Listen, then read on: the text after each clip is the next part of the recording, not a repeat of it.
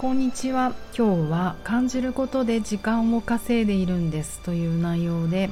お話を進めてみたいと思います。南青山で疲れすぎない体になるためのボディワークボディチューニングやってます。パーソナルトレーナーの内田彩です。こんにちは。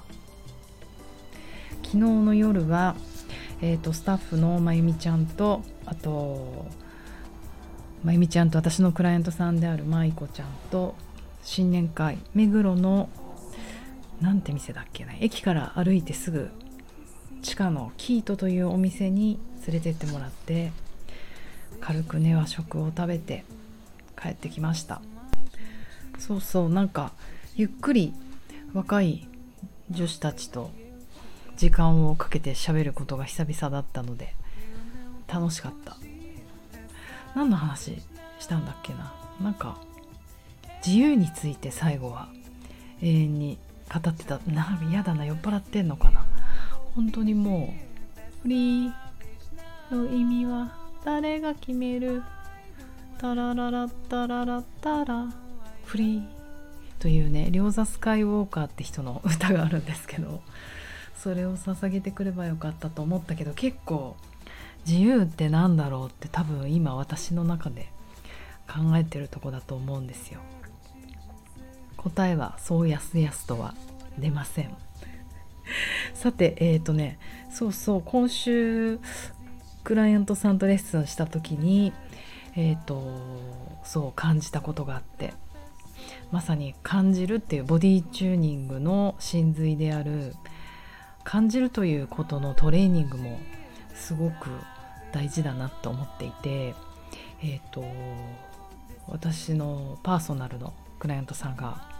来てくださってもう開口一番にずっとずっと忙しくってもう本当にあやさんのオンラインレッスンのオーダーあの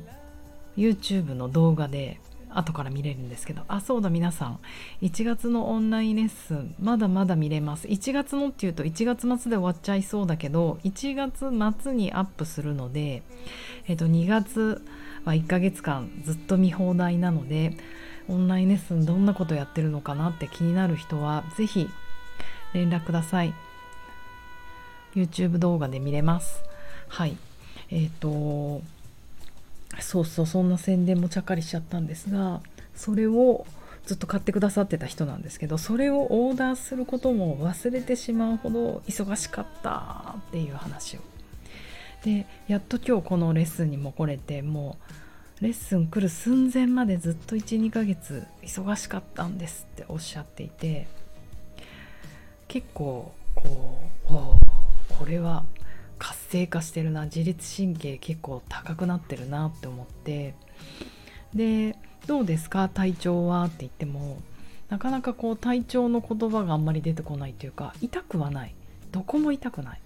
あのおかげさまでトレーニングするようになってからずっと痛かった首とかね腰とかそういう痛みはないただなんか体がどうなってるかとかそういうことを感じたことがないっておっしゃってて来た来た来たって感じじゃないですか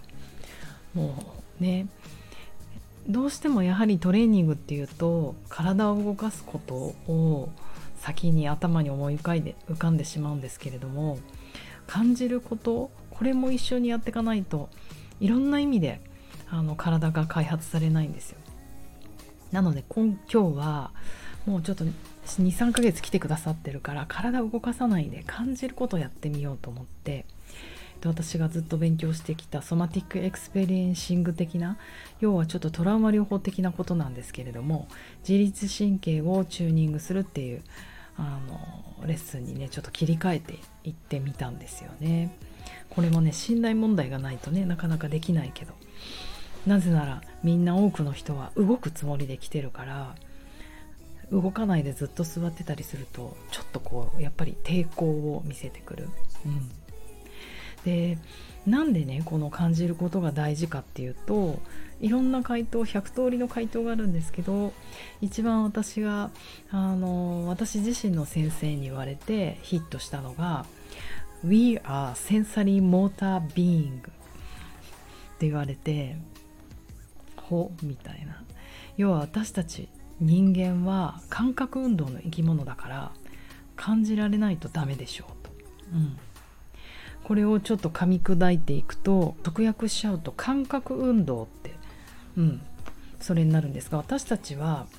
えーと、感覚情報を受け取ってそれをアウトプットして生きていると。でそのどういうふうに体ではなってるかっていうと私たちには感覚器っていうのがありますそれこそ目鼻口耳皮膚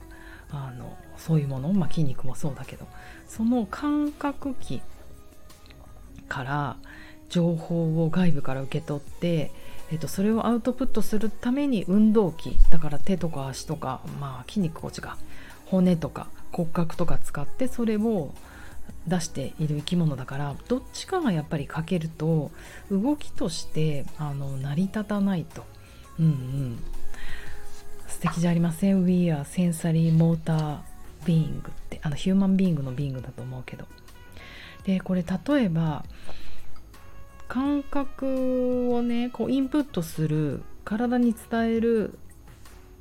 回路。なんか英語だとチャンネルって言ったりするけどそのチャンネルがブロックしてる場合えっ、ー、とフリーズしちゃうんです。私たち動けなくなっちゃうんです。要は外部の情報が入ってこなくなると動けなくなるじゃないですか。でこのチャンネルがブロックする理由ってあのいろいろあるんですけれどもあの意外に圧倒されたりしてもフリーズしちゃうんですね。あまりにもたくさんの情報があったりとかあと突然すぎるとかあとは逆に長期間にわたってずっとじわじわそれに圧倒され続けてると私たちフリーズっていうことが起きます。体の中、うん、外も動けなくなることもあるけれども中も動かなくなっちゃう。一番分かりやすいのはうーんなんかこう車運転しててうわ猫出てきたってなるじゃないですか。猫でもなんか哺乳類。私大島に行った時キョンという生き物が出てきてし死ぬほどびっくりしました。初め豚かと思ったんだけどまん丸のなんか小さな鹿コントみたいな丸い。その子がポンって出てきて私たちが急ブレーキを踏んだのはあの動かなくなっちゃったから。道路の真ん中で。猫とかもそうじゃありません。走って通り抜ければどってことないのに圧倒されちゃってるんですね。急に車急な情報だねこれ。車来た。動けない。あ車が来てどうしていい？後ろに行ってもいいのか前に行ってもいいかわからない。って言ってフリーズしちゃうと、まあ、これは何が起こってるかというとものすごい体内の中で交感神経がバーって優位になって活性化したんだけどそれと同時に圧倒されすぎちゃってあの背側瞑想神経っていうこのリラックスの神経も同時にかかっちゃってフリーズしちゃったと。うんうん、これはちょっとあまりにも分かりやすいけれども例えば人間でも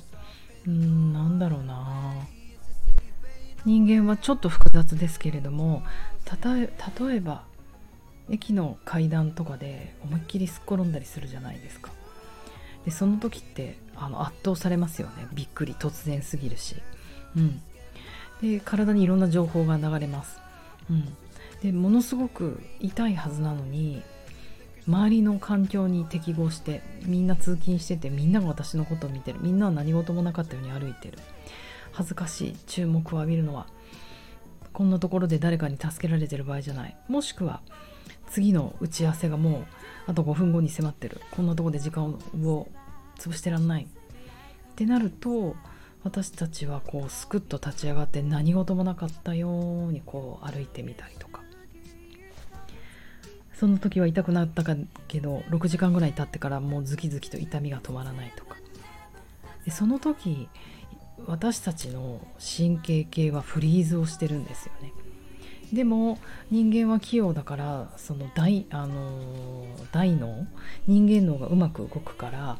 私たちの体の中生物学的にはフリーズをしていてもダメダメこんなところでくじけちゃこんなところで時間潰してちゃダメ次の打ち合わせ GO って言って内部フリーズさせながらも歩くことができるっていう、うんうん、それの大きいものがトラウマとか言われていて要はその神経系に閉じ込められたエネルギーが体の中にあの閉じ込められたままでいる。それがトラウマだっていうちょっと考え方がその最新の自律神経系のワークの考え方なんですけど結局ねこれ簡単な言葉で言うと何かというと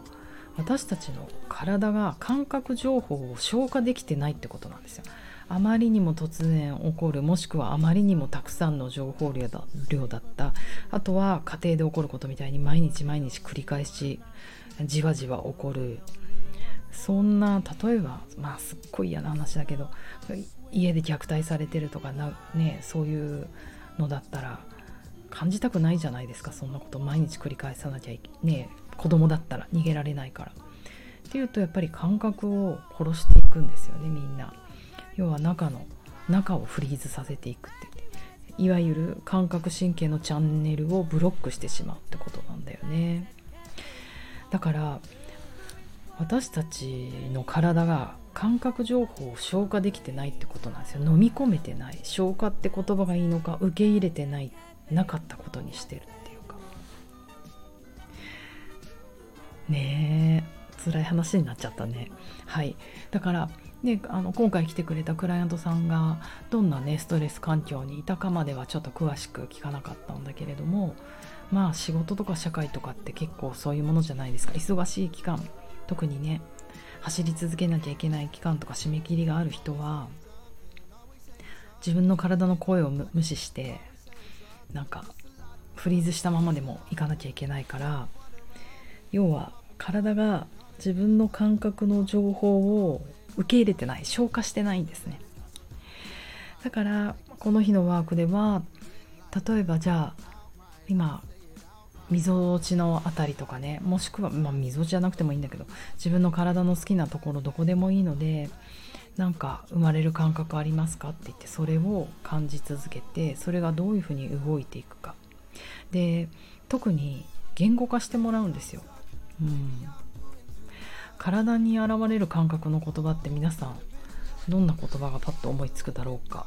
いろいろあるよね。こう、うん、みぞおちが硬くなる。ここに鉄の鉛のようなものがあって中は鉄の鉛なんだけど感じてたら周りの方がちょっとねっとりしててチョコボールみたいだったとかあと足がなんか棒のようだとか足の感覚がないないっていうのもない無感覚っていう感覚だから。あと息ができないとか息を飲む息が合う息咳切るとか胸騒ぎがする。ざわざわする。吐き気がするとかいろいろある。皮膚が温かいとか寒いとかね。そういうものを一つ一つあの言葉にしてもらう。これ心理学のフォーカシングっていうまたジャンルがあるんですけどその言葉で言うとフェルトセンスって言ったりしてるんですね。この感覚を。フェルトセンスを一つ一つ言葉に出してもらうっていう作業をしていて普段こんなことしないじゃないですか。なかなか。ね幼稚園の時にお母さんにどんな風にお腹が痛いの？どんな風に苦しいのって言われてそれを説明する時以来かもみたいな感じかもしれないけど。でこれはなぜか？フェルトセンスをいちいち言語化してもらう言葉になんてしなくていいじゃん感じたことはフィールでいいんだよってこうなんかクラントさんに言われ言われたことがあるけどいやいやこっちには意図があるんですと。その意図は何かっていうこれあの今日のラジオの本体ですけど要はまず一つは時間稼いでるんです。何それって感じでしょ？要はあまりにも時間がなくてあまりにも急に起こったことであまりにもたくさんの情報量で感覚神経がブロックしちゃったわけじゃないですか。だからそこを時間をかけて、えー、とまた感じるって作業をやっているんですよね。もうね感じることは時間がかかる。感じられない人は時間がないのか、うん、その時間を取ればできますね。であとはあのその方に認識してもらうっていう作業をする。今自分はどんなことを感じてるのかって言葉にすることによってあの人間脳も絶対使うべきだと思うんですよ。自分の人間脳にこうあ今私こういう感覚が起きてるんだ。その感覚が起きることで嬉しいんだ悲しいんだ寂しいんだとか。ね深いよね。ちょっとこのフェルトセンスを言葉に出すっていうのをなんかあの別にあの一人でやる時はノートに書いていくでもいいしうーん3分とかちょっとお家で椅子に座ってやってみるといいかも。この人間は感覚運動の生き物だじゃないですか。センサリーモータービーングじゃないですか。その感じながら感覚器を使いながら運動器が使えるようになることが一番ヘルシーだし疲れしすぎないし怪我をしないしまあちょっとあんまりこっち側は言いたくないけどでもそうなっちゃうから結果が出る。筋トレダンス。オリンピックの記録。やってみてくださいでは皆様ゆったりとした良い木曜日の夜をお過ごしください。